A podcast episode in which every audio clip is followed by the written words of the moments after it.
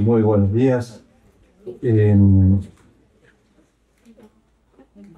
padre Fuentes eh, ha tocado algunos puntos muy profundos y fundamentales para entender parte de lo que nos pasa, tanto en el interior de la iglesia, eh, distintas tormentas y vientos que pueden eh, azotar a los cristianos, momentos de confusión, y por otra parte entender también las presiones externas. ¿eh? Siguiendo todo el magisterio magnífico del padre Mendiel, lo mismo del padre Latancio, algunas cosas también. Ahora un poco la idea, el, título de la conferencia era algo así como el padre y el magisterio del Vaticano II. Eso sería demasiado amplio. Eh, lo que voy a hacer es simplemente presentar algo general acerca del Vaticano II para que tengan una idea, porque es muy posible que haya eh, diferentes conocimientos acerca del tema, del hecho histórico mismo, de qué es el Vaticano II, cómo funcionó, digamos, es posible que entre ustedes haya mucha, mucha diferencia, digamos, de conocimientos o de estudios. Eh, por eso entonces me parece para poner una cosa básica y después eh, indicar algunas cosas siguiendo al Papa San Juan Pablo II, especialmente también a, a el Papa Benedicto XVI, eh, tan presente ahora, ahora que ha partido, y por lo tanto su legado espiritual y magisterial también es muy fuerte eh, para nosotros. Por eso creo que nos puede iluminar mucho a tener una mirada católica de, estos acontecimientos. Y especialmente, obviamente, el Padre Melier, con su lucidez, con su amor a la iglesia, pero también con su prudencia y su buen sentido político. Bien, eh, ¿cómo fue? ¿Cómo se gestó eh, el Vaticano II? Eh, al menos en lo, inmediato. Estamos hablando de un concilio de mitad del siglo, de la segunda mitad del siglo XX. Monseñor Fulton Sheen, este gran obispo de Estados Unidos, cuya causa está introducida también, eh, causa de gratificación, él comentaba esto, sus experiencias, cómo vivió él eh, el anuncio del Vaticano II de que se eh, convocaba al concilio. El hombre se estaba volviendo el centro y el punto de referencia de todo. Esto era algo que la Iglesia no podía aceptar ya que es su misión afirmar que existe una intervención divina en el mundo. Se presentaba este desafío, el mismo que el mundo le gritó a Jesús en la cruz, que baje de la cruz y creeremos en él, que baje de la creencia de la santidad del matrimonio, y ahí sí vamos a aceptar el matrimonio cristiano, que baje de la creencia de que la vida es sagrada, que baje de la creencia de que eh, hay que hacer cosas que no nos gustan, que baje de la cruz del sacrificio y creeremos en Cristo y creeremos en la iglesia. Entonces planteaba, decía eh, entonces era preciso de alguna manera responder, pero cristianamente, católicamente, a esos desafíos del mundo porque también era una realidad que los hombres de iglesia veían que era preciso una adaptación, una puesta al día de varias estructuras externas, varias formulaciones. Eh, era preciso eh, adaptar al tiempo, eh, al tiempo presente se pretendía, dice Fulton Sheen, una actitud de diálogo con la época moderna, con las ciencias, con las culturas. Era preciso usar un lenguaje más apropiado para ese diálogo, un lenguaje más comprensible. Esta intención eh, de analizar la situación y de alguna manera adaptar lo adaptable ya se había dado en los intentos de concilios anteriores, o frustrados concilios, o que quedaron a mitad de camino, como el Vaticano I, en la segunda mitad del siglo XIX, que no había terminado por el estallido de la guerra franco-prusiana. Se interrumpe ese concilio cuando el ejército italiano entra en Roma en los momentos finales de la unificación italiana. Lo que se alcanzó, también la providencia lo permitió así, pero lo que se alcanzó a hacer en ese concilio, que fue un gran concilio y apuntaba a ser algo realmente magnífico, lo que se alcanzó a hacer fue muy importante también, fue clave, porque se habló claramente de la misión y el papel del papado y se definió la infalibilidad pontificia. Ya eso, obviamente, justificaba todo el esfuerzo de todo un concilio. El tener la certeza de que cuando el Papa habla ex cátedra, con toda la autoridad de Pedro y con todas las condiciones que se requieren, no puede errar en materia de fe y de moral. Esto estaba en el corazón del pueblo cristiano, está en la tradición, pero ahora se formulaba como dogma. Después, el Papa Pío XI y Pío XII tuvieron intenciones de terminar ese concilio o hacer un nuevo concilio, pero no pudieron llevarlo a cabo. Juan XXIII Tres meses después de llegar a la sede de Pedro, ya era anciano, muchos decían, es un papa de transición.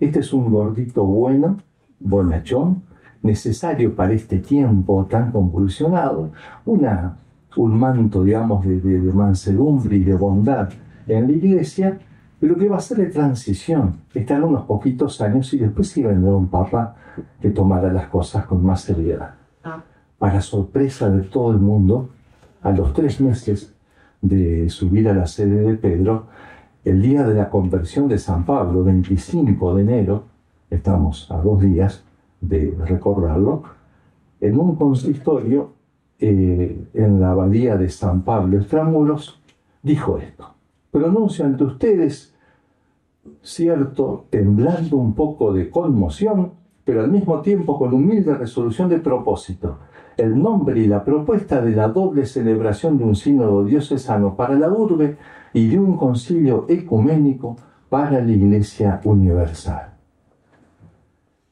Benedicto XVI, cuando renuncia, eh, hace eh, un discurso y deja como su testimonio de cómo vivió, como diciendo, ahora que me voy, me parece muy importante dejar este testimonio en torno al concilio y a la interpretación, a la aplicación del concilio. Él decía, fuimos al concilio no solo con alegría, sino con un gran entusiasmo.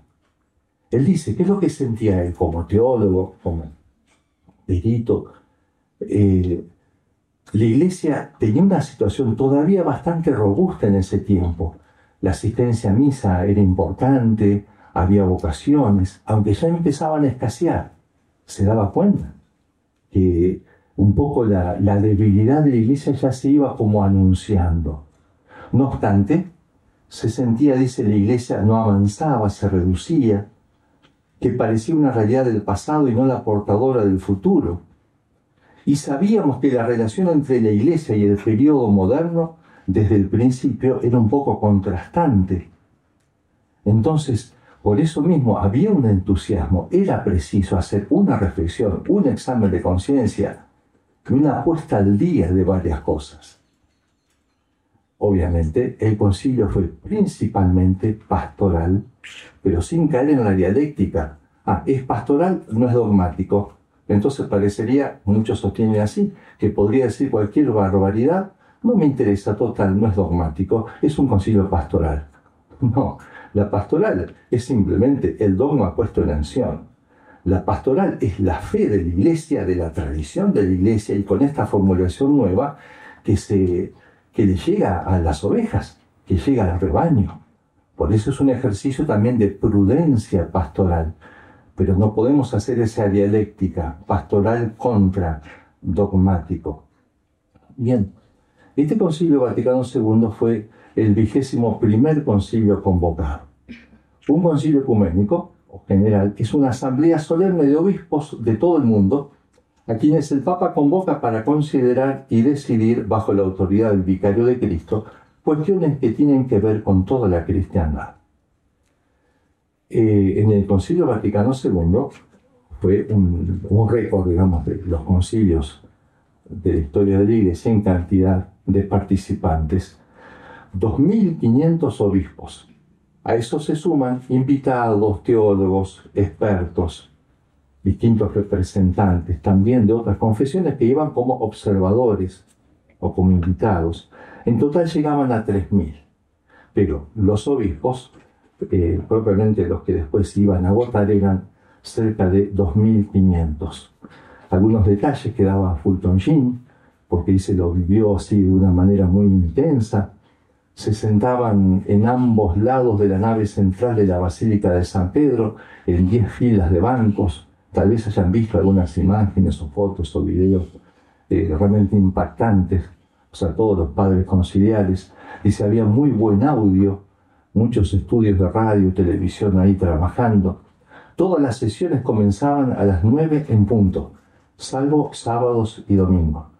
Después de la misa, dice, era impactante esto, se llevaba por la nave central un Nuevo Testamento del siglo XV al altar principal.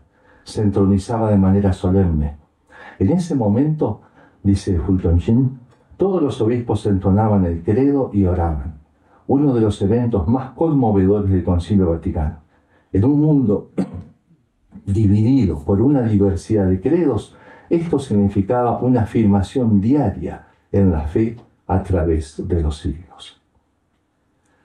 El Papa Benedicto XVI en el 2005 le hablaba así a los cardenales y arzobispos y superiores de la curia romana porque se cumplían 40 años de la clausura del concilio. Ese recuerdo suscita la pregunta, decía el Papa, ¿cuál ha sido el resultado del concilio? ¿Ha sido recibido de modo correcto? ¿Qué es lo que queda aún por hacer? Dejaba entonces la pelota picando como para que se debata, como para que se discuta. Y fue un tema que a Benedicto XVI lo preocupó eh, de gran manera y lo llevó a hacer planteos realmente muy incisivos y muy buenos y muy útiles para nosotros.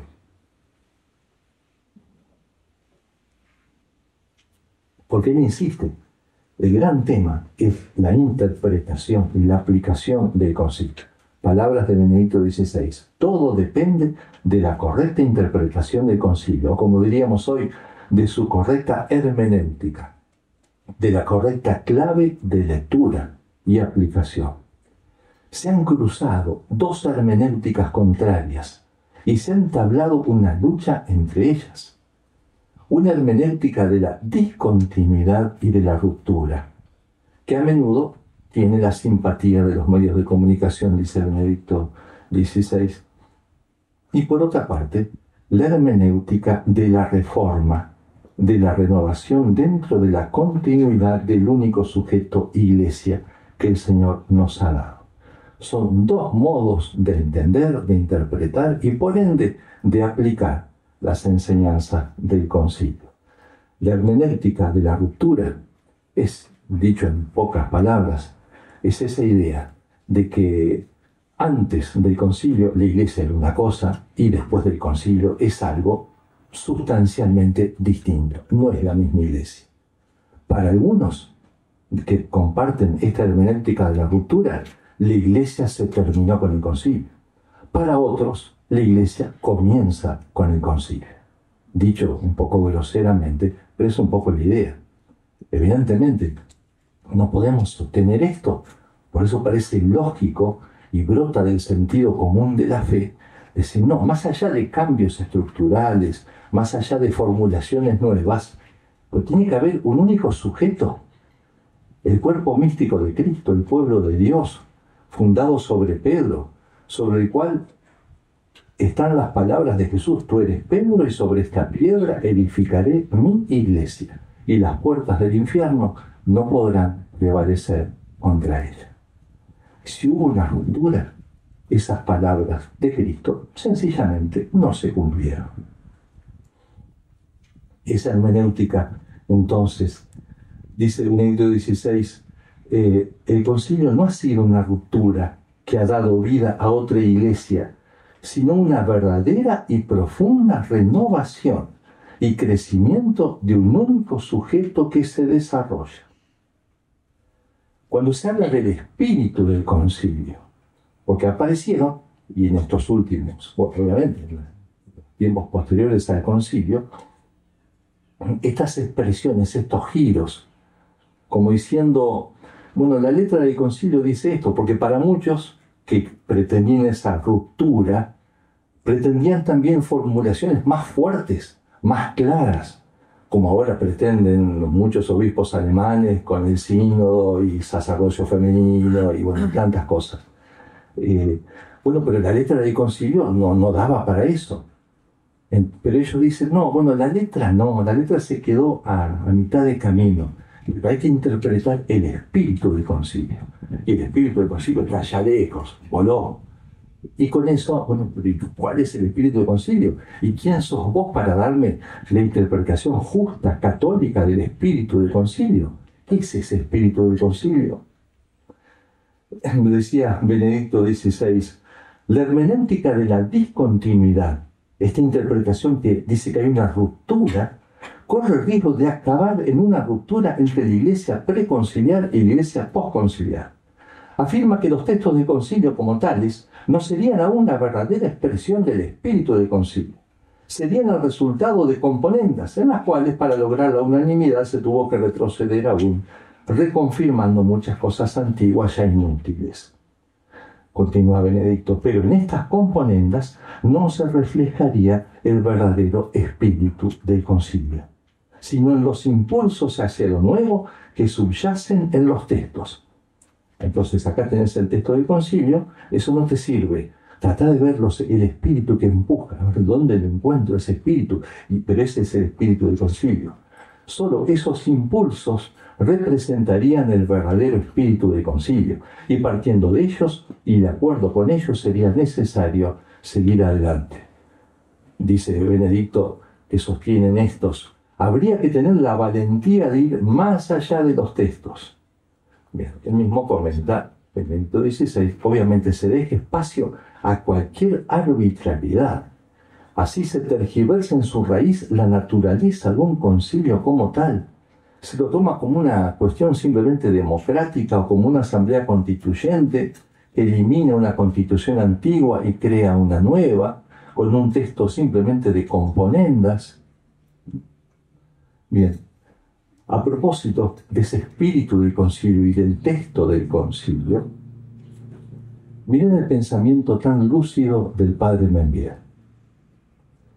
Para formular un juicio definitivo sobre este punto hay que atenerse en rigor a las conclusiones definitivas a que ha llegado el concilio. Porque un concilio, dice Membier, es obra del Espíritu Santo y el espíritu no se muestra realmente sino las conclusiones a que llega la unanimidad de los padres conciliares bajo la dirección del romano pontífice. Y los documentos conciliares del Vaticano II están en la línea de la doctrina tradicional de la Iglesia. Sin embargo, dice Benviel, podemos añadir lo siguiente. Primero, el concilio es en la mente de la Iglesia un gran acto de caridad de la iglesia misma que busca hoy salvar al mundo moderno. Si la iglesia se quedaba tranquila, cómoda, en sostener las mismas formulaciones de siempre, se iba a quedar con un grupo más bien reducido eh, y se iba a quedar con una distancia cada vez más grande con la mayoría de las personas que ya estaban totalmente imbuidas por el espíritu del mundo. Eh, y que ya es como que ni siquiera llegaban a entender el lenguaje de, la iglesia. Entonces Memel dice, la iglesia hace un acto de caridad, un acto de condescendencia. No es que la iglesia va a aprender a ver el mundo que tiene para enseñarme, que tiene para decirme. La iglesia como esposa de Cristo sabe muy bien cuál es la salvación para el hombre y cómo llevar el hombre a su perfección. Sin embargo, por caridad con respecto a la oveja perdida, con caridad con respecto a las ovejas débiles, frágiles o distantes, entonces se abaja y empieza a dialogar y empieza a hablar de una manera que sea más asequible y más comprensible por ese pueblo frágil, débil y muchas veces enfermo. Dice Menvida además, este gran acto de caridad de la Iglesia por salvar del estado de indigencia espiritual al mundo moderno se realiza en el mismo momento en que ese mundo es más orgulloso que nunca y se exalta con sus conquistas científicas y técnicas, en que está llevado a reorganizarse rechazando a Dios y afirmando un ateísmo militante en escala mundial. Estamos en la posguerra, estamos ahí en el, tiempo del mayo del 68, eh, todo lo que viene después, y revolución sexual, y... Porque un mundo sin Dios teniendo a su disposición un inmenso aparato técnico, no hará sino usarlo para la destrucción del hombre. De aquí que la Iglesia quiera poner a este mundo moderno en contacto de las energías vivificantes y permanentes del Evangelio. Es pura misericordia lo que hace la Iglesia. Es el mundo el que tiene necesidad de ser salvado por la Iglesia. No es la Iglesia, como se imagina el progresista, que debe ser salvada por el mundo moderno. Otra afirmación de Membiel. Este gran acto de caridad y de misericordia de la Iglesia supone el mantenimiento intacto e íntegro de la verdad de la Iglesia, porque en la Iglesia la caridad brota de la verdad. Por eso insistíamos, concilio pastoral. Sí, la caridad pastoral no puede estar peleada con la verdad del dogma, con la verdad del misterio, con la verdad de las cosas. Este gran acto de caridad de la Iglesia coincide con una gran confusión y con una ansia no siempre legítima de cambios y progresos que viene agitando al mundo católico.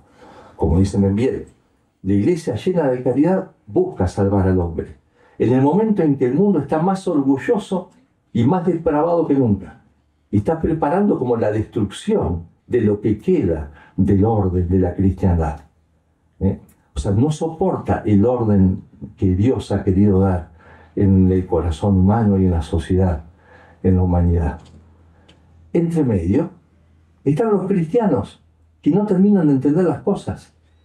Cristianos que están de buena voluntad, pero están muy atraídos también por ese espíritu del mundo y entonces, y ahí viene una confusión para nosotros, porque muchos de esos cristianos, que él llama así genéricamente progresistas, el padre Benviel, les parece que esa adaptación que hace la iglesia es un progreso.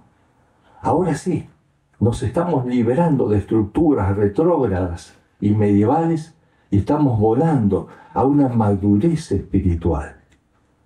¿Por qué? Y simplemente porque esto viene después de lo anterior, es un progreso al estilo Telar de Charbel, al estilo Lamennais, todas las cosas que fue diciendo el padre Fuentes en las primeras conferencias.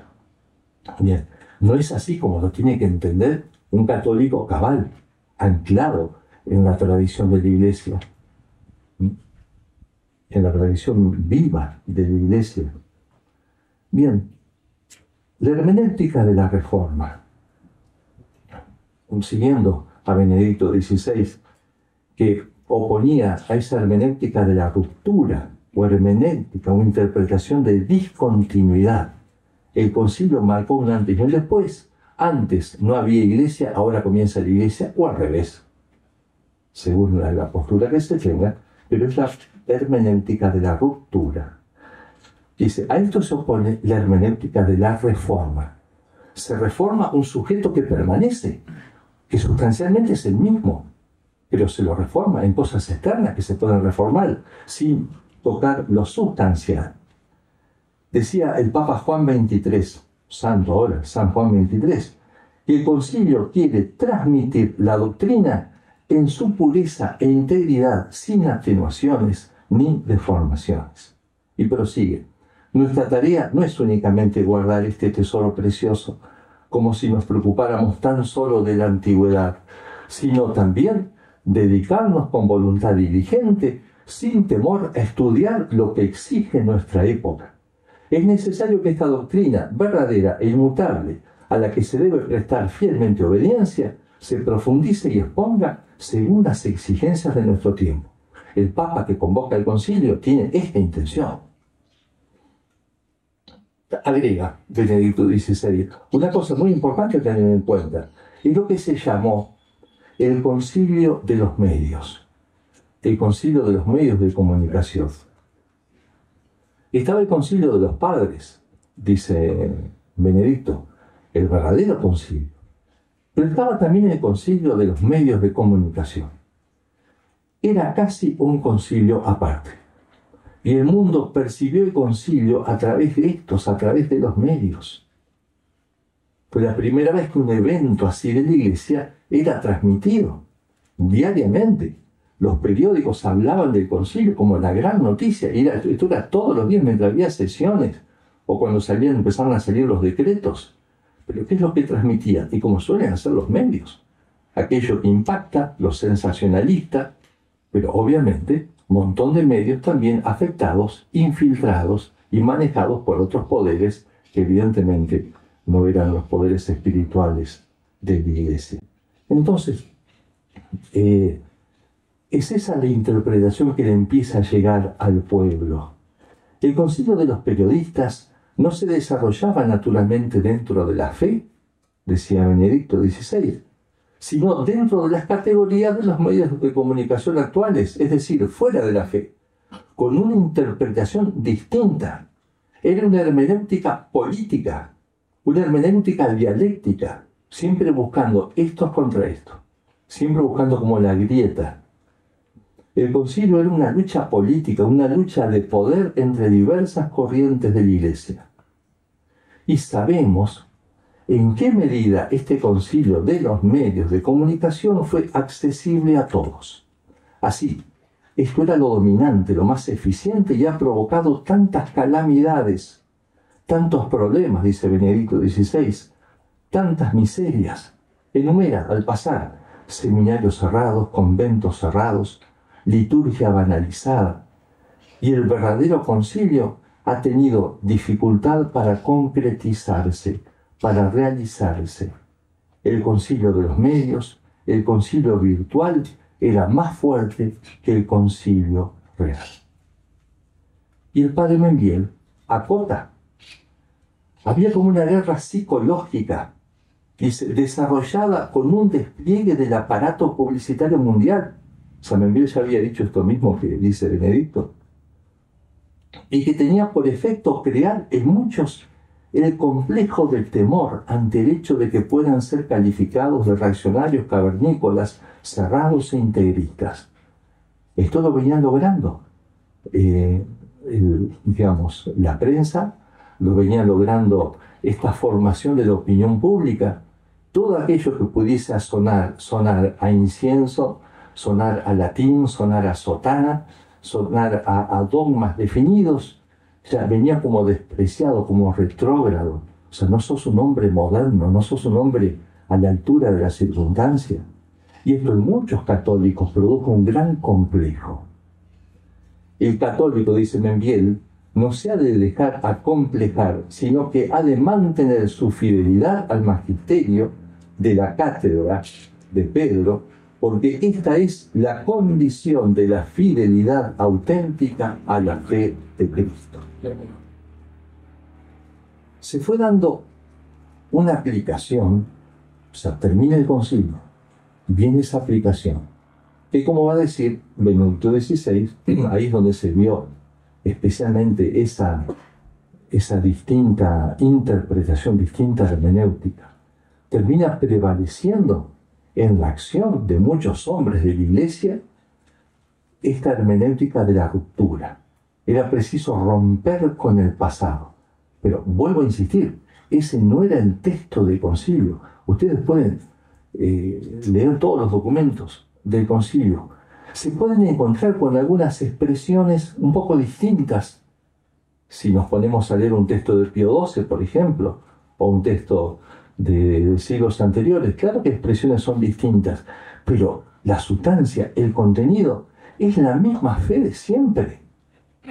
O sea, yo he estudiado principalmente Sagrada Escritura. Eh, ahí fue uno de los puntos donde especialmente se vio una gran lucha eh, doctrinal, antes del concilio, después del concilio. Pero el documento sobre la escritura, el documento sobre la revelación, que es la Dei Verbum, es de los documentos más preciosos del concilio y de los documentos más hermosos del magisterio de la iglesia. Profundamente católico, cualquier persona de fe acudiendo a ese documento tiene los principios claves para interpretar la escritura en la iglesia. Y hasta toma frases, por ejemplo, del Santo Tomás. ¿Cómo se interpreta la escritura? Según tu capricho, según tu conocimiento del hebreo o del griego, según tu conocimiento de la sociología del mundo hebreo en ese tiempo de, de Cristo. No, o sea, insiste, se interpreta como interpretaron los santos. La escritura se interpreta echando mano, sí, de todos los medios humanos que dispongo ahora. La arqueología, la psicología, la lingüística, la historia. Todo eso me viene muy bien para ver el contexto de la vida de Cristo, el contexto de los apóstoles. Es precioso eso. Me ayuda a, sentir mejor las palabras de Jesús. Pero la interpretación fundamental del texto bíblico, ¿quién lo va a dar? El, el arqueólogo, el psicólogo, el lingüista. Lo trasciende totalmente.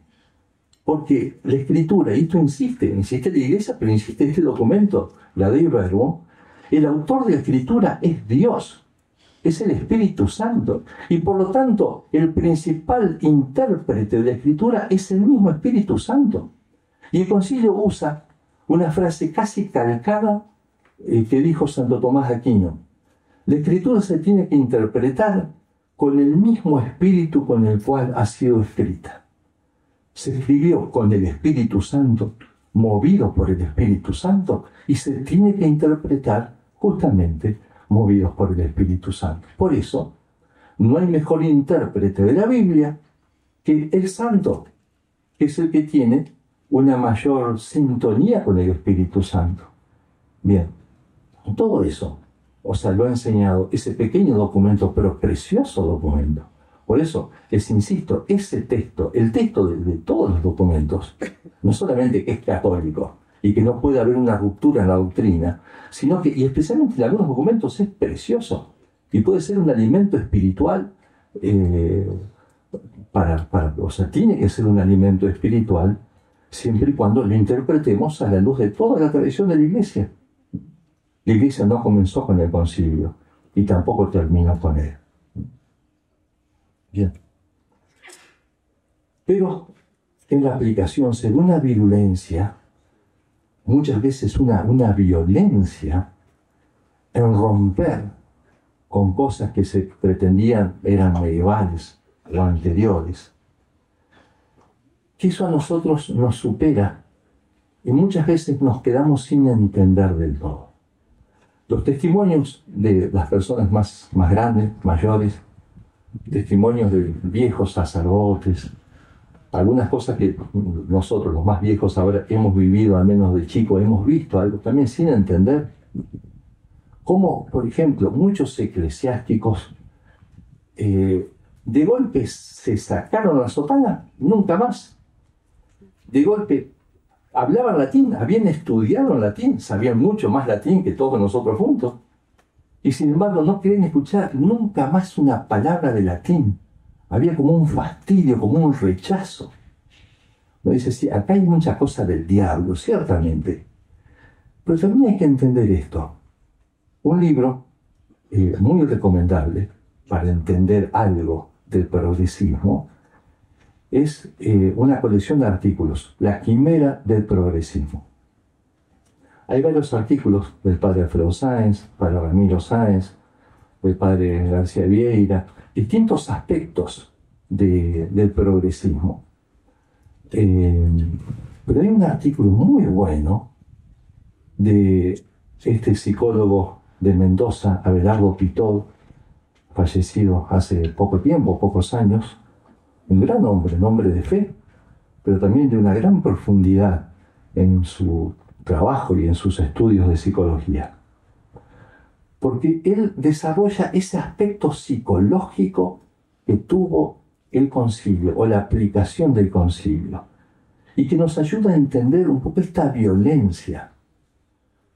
No podemos echarle la culpa al concilio o echarle la culpa al texto del concilio. Había cosas que se venían gestando de antes. Es lo que señala eh, el padre, el psicólogo Abelardo Pitov. Es una realidad que hay en la primera mitad del siglo XX. Había como una atmósfera espiritual moralista y en muchos casos jansenista, como muy dura, muy basada principalmente en la idea de la justicia y la idea del pecado y la idea de la reparación, todas cosas verdaderas, pero cuando se empiezan a exagerar, eh, terminan achicando las almas. Se fue desarrollando también como una aplicación de la filosofía formalista, que no entendía del todo la filosofía del ser de Santo Tomás de Aquino. Se termina concentrando principalmente el estudio teológico y filosófico en una manualística, en hacer manuales, en todo dividirlo en cuestiones con premisas mayor, premisa menor y conclusiones, pretender agarrar la verdad como si fuese algo de matemática, eh, y eso me daba seguridad. Pero me dice, pero la vida es otra cosa, no puede ser solamente una serie de fórmulas, es algo más profundo. Así como lo, presentó el mismo Santo Tomás de Aquino, que ustedes lo están estudiando eh, al ir a la, a la suma teológica. Bien, eso fue dando como resultado muchas veces una disciplina en los conventos, en los seminarios, también en las familias, de un autoritarismo exagerado, una excesiva disciplina. El sacerdote, que yo he querido tanto, mm, mi padre espiritual de, joven, allá en Paraná, y a quien en gran parte le debo la vocación, hay varios de ustedes que lo conocen, lo han conocido, el padre Roberto Rauch. Eh, él una vez nos contaba, justamente porque había leído este artículo de Pitot y había entendido muchas cosas que a él le habían pasado. Dice, eh, este era un alemán de casi dos metros, grandote, este, un hombre muy inteligente, muy alegre. Dice, pero vivían en un estrechamiento, digamos, de disciplina del seminario. Tenían más de 20 años, estaban ya en teología, pero para entrar a la iglesia a, rezar, tenían que ir en fila india y tomando distancia, como niñitos. Dice, hombre grande. O sea, otro padre, anciano, me decía, este, nos mandaban a estudiar eh, el manual correspondiente. Eh, estamos en teología y había un bebé adelante que hacía un golpe, todos se sentaban, todo el mundo sacaba ese manual que correspondía. Esto me lo contó él mismo, que lo, había vivido. Eh, dice, yo terminaba de estudiar las cuestiones y ya no sabía qué hacer, me aburría, no podíamos leer otros libros. Entonces, menos mal, con sentido común, primum vive, digamos, hay que salvar la vida, este padre, también le parará padre Gilberto Suárez, un gran sacerdote, eh, dice, claro, yo me ahogaba. Entonces lo que empecé a hacer era agarraba el libro que le gustaba mucho la literatura gauchesca, libros de Don Segundo Sombra, cosas así, y, este, y le ponía el forro eh, del manual de filosofía o de teología. Entonces se ponía... Capaz que, si, capaz que si lo descubrían, quedaba como un seminarista indisciplinado, eh, rebelde, o sea, que no se adaptaba a la autoridad. Pero en ese momento era cuestión de supervivencia. Bueno, todo eso pasó antes del concilio. Entonces el padre Rocha decía eso cuando leyó este artículo de Pitor, ¿eh? donde insistía en cómo esa situación, dice, era una situación, para, ojo, esto no, no nos generalicemos, pero en muchos ambientes era así. Era una situación parecida, dice Pitor, eh, a la que había vivido Lutero, el ahogo que vivía Lutero. El pequeño Martín Lutero temblaba al entrar a la iglesia parroquial al enfrentarse con la imagen de Cristo juez. La idea de Dios juez, Dios que castiga. Claro que es juez, que va a venir como juez, pero antes de eso es buen pastor.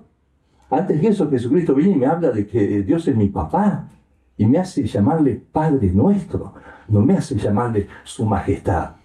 ¿eh? o temblar simplemente de miedo. La religión del terror se había apoderado por completo de su imaginación, cita un autor escrito acerca de Lutero. En muchos hombres de la iglesia había pasado algo así. Pito va repasando lo que sucedía en internados, en seminarios.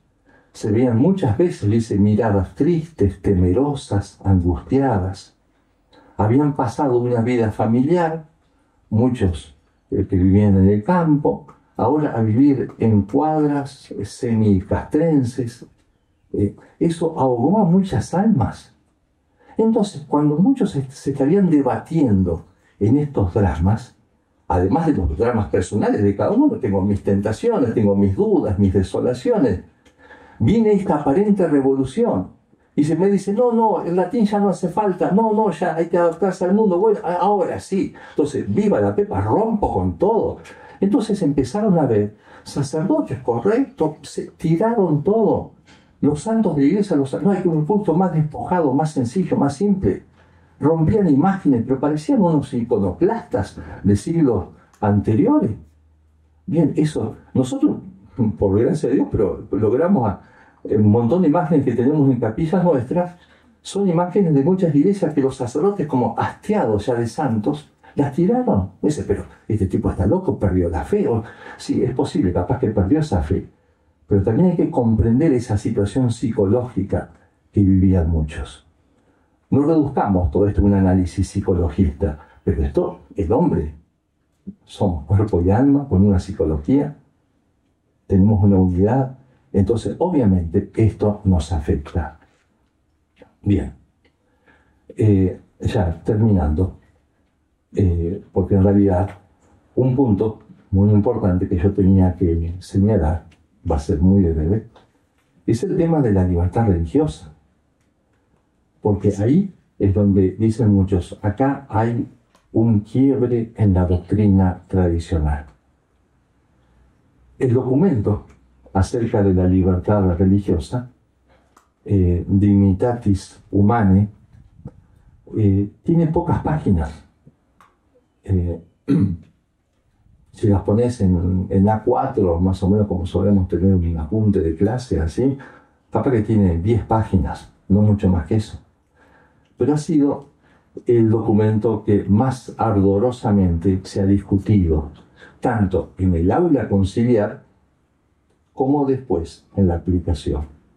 Se promulgó el 7 de septiembre del 65, con 2.308 votos a favor y 70 en contra. Después, obviamente, el Papa refrenda todo esto y lo firma y lo hace propio. Había dos posiciones principales en las comisiones que iban debatiendo, iban ofreciendo esquemas las iban, los iban rechazando o aceptando. Una posición presidida por el cardenal Ottaviani que se podría resumir en esto. A ver, eh, estamos hablando de libertad religiosa. Entonces, la postura de estos eh, eh, decía, en realidad hay un derecho fundamental y sobrenatural, que es a llegar al bien y a conocer la verdad revelada. El error no tiene derechos. No puedo tener derecho a afirmar un error. Entonces defendían esa idea. Otro punto de esta, de esta comisión. El límite es el bien común, comprensivo del bien religioso verdadero, admitiéndose solo un régimen de tolerancia los documentos anteriores que hablaban de cómo tenía que ser este diálogo o este, digamos, compartir en una nación, por ejemplo, en un estado, eh, lugares con, con personas que profesan otras religiones, cómo tenía que ser ese respeto. Bien, el Estado podía tolerar, digamos, lo que no fuese la religión verdadera, pero era un régimen de tolerancia. La libertad religiosa, decía esta comisión, no tiene fundamento en la revelación. No puedo tener libertad para hacer lo que quiero, libertad para profesar esta religión falsa o esta verdadera. Eh, bien, la consecuencia que se deducía de estos enunciados era que el error no podía tener presencia pública, porque le daría legitimidad y se difundiría en contra de la verdad. La otra posición, la otra comisión, eh, que es la que de alguna manera termina triunfando en cuanto al esquema, después se matizan muchas expresiones, van a decir que hay un derecho a la libertad religiosa. Eh, no a profesar el error, pero sí a la libertad religiosa. Uno dice, bueno, pero es lo mismo. Bueno, pero. El límite es el orden público, porque no puedo dejar, o por ejemplo, el que ejerce la autoridad no puede permitir que éste, valiéndose de su libertad, termine dañando a otro, o termine afectando al bien común. Esta comisión también decía, tiene que haber un progreso en el magisterio respecto a los derechos fundamentales de la persona humana, comprendido en el de, el de la libertad religiosa. Y según ellos, esto tiene fundamento en la revelación. Las consecuencias de estos principios son que los fieles cristianos, como todos los demás hombres, gozan del derecho civil a que no se les impida vivir según su conciencia, un derecho que subsiste incluso si no cumple su obligación de buscar la verdad y adherirse a ello. Bien, no quiero seguir leyendo porque ya es largo, así que con pocas palabras trato de presentar eh, cómo termina siendo la definición final y cómo el padre Membiel hace una gran defensa de este documento. El padre Membiel dice, esto sigue siendo profundamente católico. El magisterio de la iglesia anterior defendía principalmente el derecho fundamental y primario que tiene todo hombre de acceder a la verdad. Así como tiene el derecho de su vida, el derecho a defender su vida, el derecho primario a formar una familia, son derechos primarios absolutos, eh, también este derecho a conocer y aceptar y a recibir la verdad. En el tiempo de la cristiandad, por ejemplo, eh, obviamente, donde era muy clara la verdad del Evangelio, eh, que estaba en todos los niveles de la cultura y de la sociedad, entonces el Estado, que se profesaba también católico, cristiano y católico, era defensor también de este derecho a alcanzar esa verdad. ¿Y qué pasaba con los que no la sostenían? tolerancia. Nuevamente, la misericordia propia de, también de, la política humana, pero principalmente de la iglesia. Eh, la tolerancia de los cultos. Por otra parte, otra cosa fundamental para entender que no hay una ruptura es la insistencia por tanto de Santo Tomás de Aquino. Santo Tomás dice, y estamos en la Edad Media, ¿no? Pero él dice, no se puede obligar a un acto de fe a nadie. Eso es propio de la libertad y de la conciencia de cada uno. No, o sea, tengo el derecho, sí, a predicar, tengo el derecho a presentar, tengo derecho a hacerle caso al Señor que dice, vayan por todo el mundo, prediquen el Evangelio. Pero no tengo derecho a imponerle la fe por las armas o por la violencia a alguien es doctrina de Santo Tomás de Aquino, que la iglesia sostuvo siempre. Bien, eh, ¿qué es lo que pasa? Como dice Mundial, la iglesia ahora hace un acto de misericordia con todo el concilio, hace un acto de amor, se abaja, condesciende, y también con este tema. Porque la realidad es que ahora la gente ya no entiende nada. Eh, los estados, al contrario, muchos estados totalitarios se vuelvan contra la iglesia y contra el Evangelio. Entonces ya no podemos pretender soñar con un estado de confesión católica. Sí, lo podemos soñar, lo podemos preparar para el futuro, pero tenemos que ser realistas. en la inmensa mayoría, en todo el mundo, los estados o se ponen en una neutralidad eh, o, directamente en una virulenta oposición a la fe cristiana. Entonces, salvemos lo que podemos salvar. Entonces, esta declaración apunta a eso. Por una parte, a defender el derecho que tiene cada hombre de que no lo presionen a acatar una fe. Una libertad con respecto al poder civil. A esto principalmente apunta esta declaración, dice el padre Monbier. Y por otra parte, para enfrentar a los, estados totalitarios, ya muchos países comunistas, por ejemplo, estaban ya directamente prohibiendo de manera violenta el ejercicio de la religión, mostrarle al Estado, ustedes no tienen derecho a hacer esto. Bien, es así entonces que el padre Benvier, en varios textos, pero especialmente en un artículo muy bueno de varias páginas, hace esta notable defensa de, la declaración Dignitates Humanae. San Pablo VI había dicho, eh, en materia de fe, que nadie sea impedido.